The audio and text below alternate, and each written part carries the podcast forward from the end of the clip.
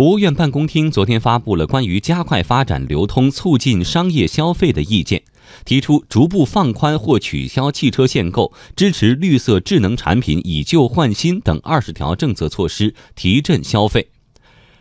来听央广记者田方玉的报道。美国最大的连锁会员制超市开市客在中国大陆的首家门店昨天开业。开店一小时后，二十二个收银台已经全部排满顾客，等待时间至少三十分钟。中国消费的潜力在这一辆辆购物车中得到体现。近年来，消费在我国经济增长中一直发挥着定海神针的作用，但受国内外多重因素叠加影响，当前流通消费领域仍然面临一些瓶颈和短板。为更好满足人民群众消费需求，国务院办公厅昨天发布意见，提出二十条稳定消费预期、提振消费信心的政策措施。其中有三大亮点值得关注。亮点一：释放汽车消费潜力。意见要求，实施汽车限购的地区要结合实际情况，探索推行逐步放宽或取消限购的具体措施。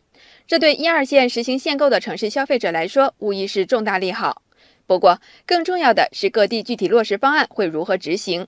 此前，广东已提出逐步放宽广州、深圳汽车摇号和竞拍指标，扩大准购规模。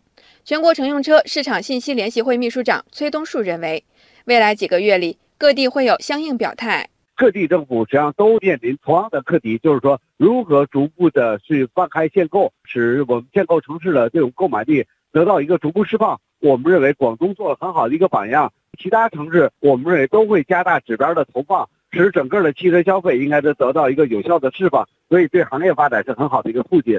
六月份，国家发改委等三部门印发文件，提出严禁各地出台新的汽车限购规定。专家认为，从文件中已经可以看出放宽的趋势，加上此次印发的消费二十条，促进我国汽车消费已经成为一个整体基调。亮点二：支持绿色智能商品以旧换新。意见鼓励具备条件的流通企业。回收消费者淘汰的废旧电子电器产品，折价置换超高清电视、节能冰箱等绿色节能智能电子电器产品，扩大绿色智能消费。以旧换新不是新概念，十年前就有相关政策落地。今年上半年，国家发改委、工信部、财政部等也多次出台意见，推动家电行业消费升级。家电行业观察家梁振鹏指出，这次出台的意见和过去不同，更多是一种市场化的引导行为。对于整个家电行业来说，以旧换新政策不仅有利于提振业绩，更有利于促进企业转型升级。国家出台这样的引导政策，第一就是提振市场。那第二个目的呢？这个里面有绿色智能商品，绿色就是节能环保，那符合国家的节能减排政策。第三个呢，智能商品。现在家电行业迅速的向智能化、IT 化、网络化、信息化、智能家居行业相融合。所以，国家对家电行业加快它的智能化转型升级，这样可以促进中国家电产业迈向中高端，提升产业竞争力。对于以旧换新的玩法，家电企业都不陌生。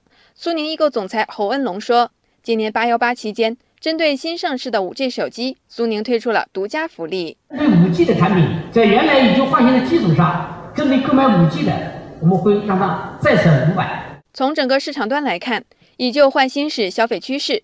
据统计，二零一七年，我国包括冰箱、空调在内的十四种家电产品保有量约是三十七亿台，其中很多家电产品已经超出了使用寿命，急需换新。从这一点来看，市场潜在需求巨大。梁振鹏说：“以旧换新是一个非常庞大的产业，仅从家电和智能手机的回收市场来预计，就能带动超过两千亿元人民币的销售规模。”之前这个家电产品的以旧换新，基本上就是说每年都可以拉动超过一千亿元以上的消费规模。那现在过了这么多年了，我们保守估计可以带动家电和智能手机各自有上千亿元的市场消费规模，两个加起来可以带动超过两千亿元人民币的销售规模。亮点三：扩大农产品流通。意见提出，加快发展农产品冷链物流，完善农产品流通体系。农产品要保鲜，冷链不可缺席。数据显示，由于冷链的保障不足，我国每年仅仅是果蔬一项的损失金额就有上千亿元。和美国、日本以及欧洲国家百分之八十到百分之九十的农产品冷链运输率相比，我国只有百分之十到百分之二十。而和冷链物流薄弱的供给能力相对应的是市场对冷链物流爆发性的需求增长。以果蔬、畜产品、水产品及花卉为代表的冷链物流交易额正在以每年百分之二十的速度增长。农村冷链物流应该如何突围？